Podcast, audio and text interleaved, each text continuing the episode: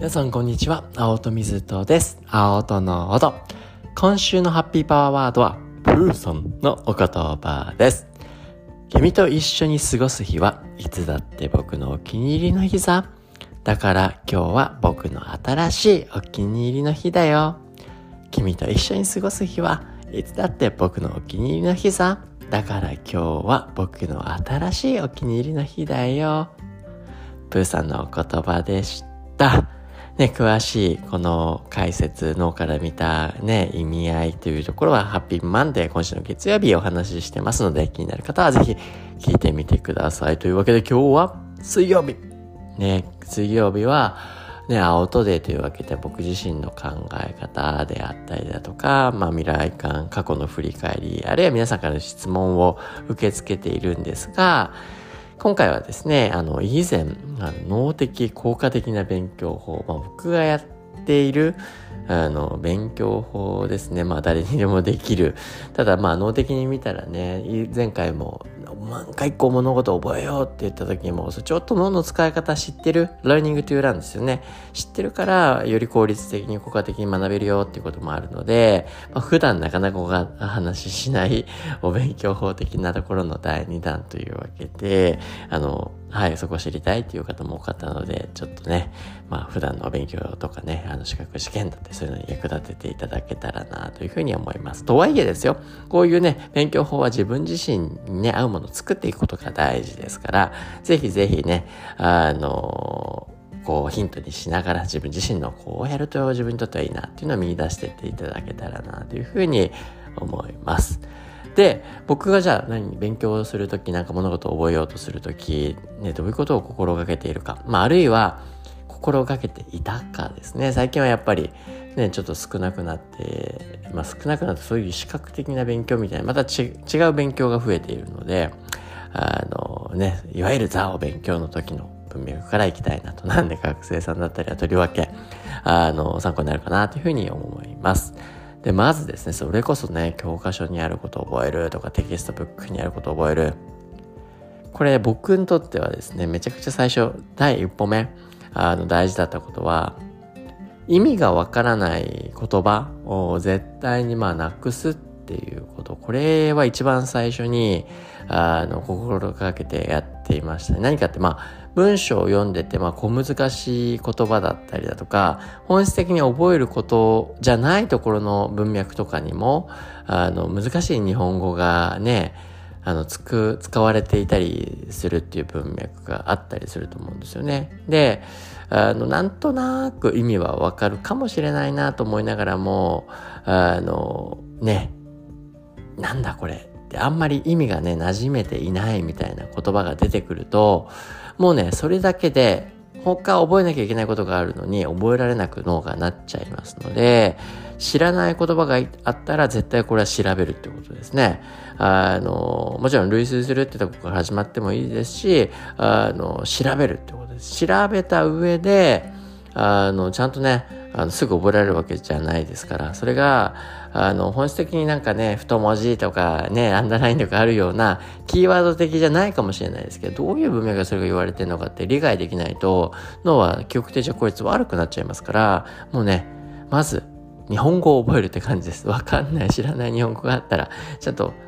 ね、調べると。あと、よくあるのは漢字が難しいってやつですね。漢字が難しくて、あなんとなく文字面でこういう意味かなって思ってても、音にできない、読めないみたいなね。あの、これは僕よくあるんですよ。もうほんとね、まともな日本語の勉強してこなかったんで、日本語で読めないみたいなのがあったりする。で、音にできないようなことは、頭の中に記憶できるわけないんですよね。だから、あの、これ英語とかでもそうですよ。英語の文章を読んでて、あの、よくね、スペル、まあなんとなく読んでるんだけど、キャラクターとかね、登場人物とか名前とかちょっとスペルが難しいみたいなね。あのね、発音なんて言うのかよくわかんないみたいな。もういいやって思って、だんだんこう読み過ごしていくと。そうすると何が起きるかというと、音にしないで目だけで読み過ごしていると、もうほとんど記憶に残んないので、その後、どっかでその登場人物が現れたとしても、あれ？これ出たっけ名前？あれ？いたかなっていうことも疑問ないぐらいまた新しい言葉として認識してしまったりだとか、前にその人の説明出てたじゃん、みたいなね、ことが起こっちゃう。なんでしっかり、まあ、正しい発音じゃなくてもちゃんとね、読み込んでいく時には、自分自身の音にしておくっていうのは一つポイントになるかなっていうふうに思います。まあできればね、あの、正しい発音をね、調べて、あの、やっておくってことはすごく重要かなというふうに思うので、まあね、まず第一歩目として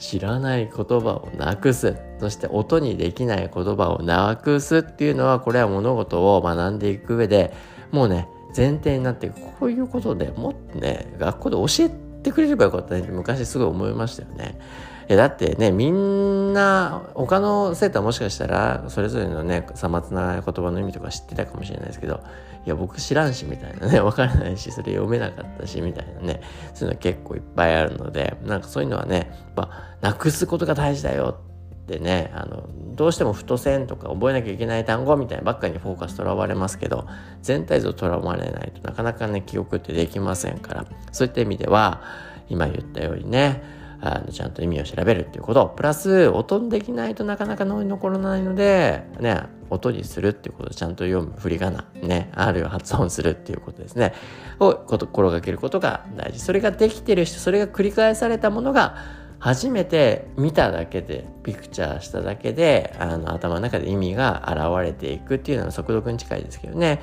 あの、状態になりますので、ね、いろんな物事の最初学びっていう文脈ではそこを心がけるということが大事になっていく。であと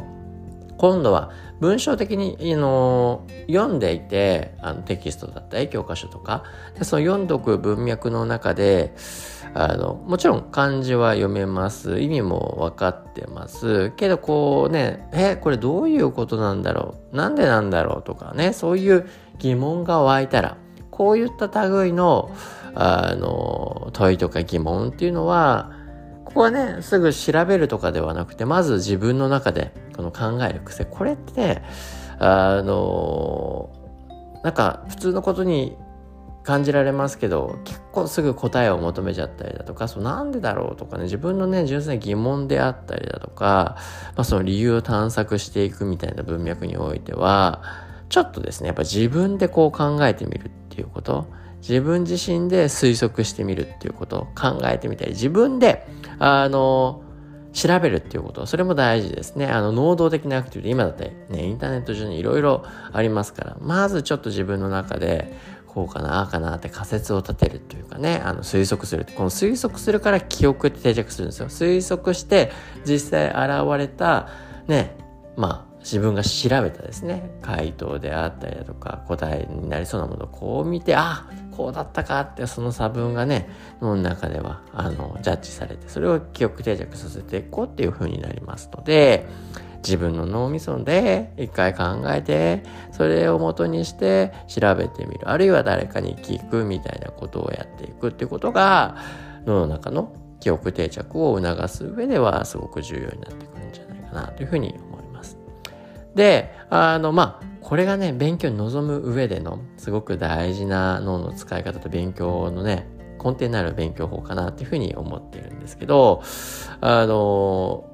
もう一個ね、僕がよく使う勉強法というか、まあ、教科書とかね、テキスト使って覚えていくって文脈の時にやるのは、まあ、ここまでね、あの、みんなやるか。まあ、本当に、あのね、クラス学校で一番とかね、そうやってもう、とにかく成績フルマックスだみたいになったらこれはやる必要あるかなと思うんですけど、ね、教科書とかテキストの、僕は、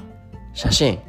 位置、枠、写真、位置、枠、これらをキーにしながら、あの、覚えるっていうことを意識してましたね。写真、まあ、あのテキストの中にはね、写真があったり、絵があったりだとか、図があったりとか、そういうのって視覚的な映像的な言葉じゃないですよね。あの、情報です。特殊です。ね、これは覚えやすい特徴があるので、そこの位置をまずしっかり頭に入れるっていうことと、もう一個は位置。テキスト教科書のこの辺だなっていう場所ですね。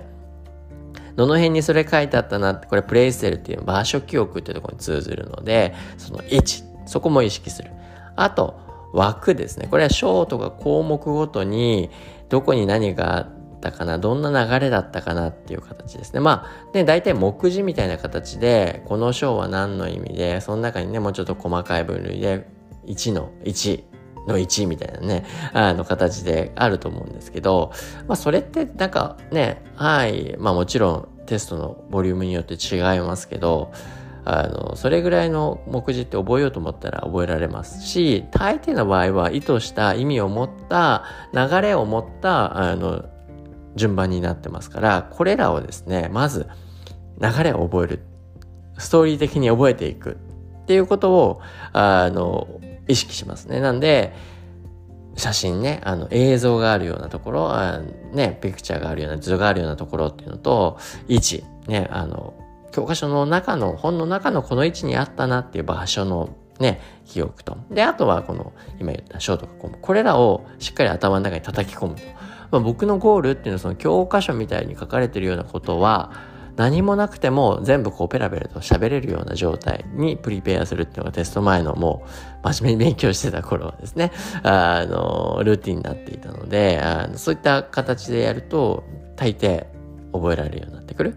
で、あの、ポイント、写真とかね、映像とかそういったあの、図とかがあんまりないような時もあったりするんですよね。だし、あのそれだけでもね、ちょっとつまんなくなっちゃうので、僕はね、結構いろんなところに落書きしてましたね。色塗ってみたりだとか。で、それは結構あえてやってて、その落書きこれこんなの書いたなっていうのは、まあなんかシール貼るならシール貼ってもいいかもしれないけど、まあ落書きちょっとして、ああ、そこに、あの、カービィ書いたなとか、あのね、ポケモンのキャラクター悟空書いてみたなとか、ちょっとそういうね、変な落書きをいろんなところに特徴的に置いてみるっていう、そうか、ああ、あれの僕書いたところのこの辺だっていう記憶をたどりながら引き出すってこともできますので、ちょっとそういったことも意識しながら書いていたりとか。で、あの、今言ってたようにね、あの、位置はね、教科書の中のどこの位置らへんだったか、それも合わせて頭の中に入れていこうという、常に意識そんな時間かかんないですよ。そういうことを意識しながら普段の勉強するっていうことですね。で、あと枠。ね、今言った章語と項目。これを流れをストーリー的に、あの、ちゃんと覚えてみるっていうことですね。この辺を意識する。で、あの、ちょっとずつですよ、その、何も見なくても言えるような範囲を広げていく。見開き、1ページね、を、まあ、目を閉じては、あとその流れを込めて、こうね、全部、位置とかも大体思い出しながら、こう自分で語れるようにする。で、今度それが終わったら、じゃあ、1こうね、1.1の1みたいなところね、1の1みたいなところを自分の中で全体を語れるようにする。じゃあ次は一章全体をちょっと自分の中でやってみようみたいなね。で、その中で、あね、あの、その積み重ねの中でほぼ全部自分の言葉で語れるようになるよ、みたいなことを意識するっていうのは、あの、すごく大事かなと。で、そこまでいったらですね、あの、自分で問題作るっていうのもすごく、あの、重要な方法ですね。僕、しょっちゅう自分で自分の問題作って、で、かつ、もうアメリカ時代はスタディバディって言ってもね、あの、一緒に勉強する仲間にこうね、出し合うみたいなことで、自分の作った問題を自分の言葉で解いてもらったら説明するっていう、まあ、これはもうよっぽど問題作るって自分でね、理解していないと。で、かつ今までね、学んだことを全部組み合わせて問題作ったりするとなお効果的になるんで、そんなことを、まあ、意識してましたよってことですかね。で、かつ、あの、もうね、もう常に100点みたいなことを意識してたんです、当時は。あの、これでね、自分のことは自分で語れても、まあ中ではなかなか、あの、ちょっとね、自分にとって引っかかりやすいところ、あ、ちょっとこれ、あ、なんか思い出しづらくなりやすいところあるなっていう感覚は絶対あると思うんですよね。なんで、そのチェックをしますね。まあ、全体見て自分がちょっとでもなんか、あの、不安を抱えてたりだとか、表現しづらいところ、この引っかかりやすいところをリストみたいなの作ってですね、あの、そこはまた徹底的にそこの覚え方をどうやってやろうかなっていうところを意識する。まあ、こんなね、ちょっとね、何重にも貼られたような 覚え方で、そこまでやらなくても大丈夫だよって人がほとんどだと思いますが、僕の場合はもうね、徹底的にやらないとダメなタイプだったんで、こんな風な勉強法をしていました。ちょっとね、オーバービューしてみると、まずね、意味のわからない言葉をなくしていく。音がね、ならない言葉っていうのをなくしていく。で、その上で、ね、全体的な文章の意味的に自分ね、疑問を持ったら自分でまず考えてみる。で、その上で調べてみたり聞いてみる。で、その後に一般的なね、記憶法学習法っていう意味では、写真とか位置とか枠ですね。こういったことにね、あの、意識を張り巡らせながら、一緒に覚えていくと、より効果的に忘れづらい記憶で、ね、あの、記憶が引き出しやすくなるんじゃないかな。そんなね、あの、ちょっとしたコツですね。勉強のコツ、今日はご紹介させていただきました。今日も聞いてくれてどうもありがとうございました。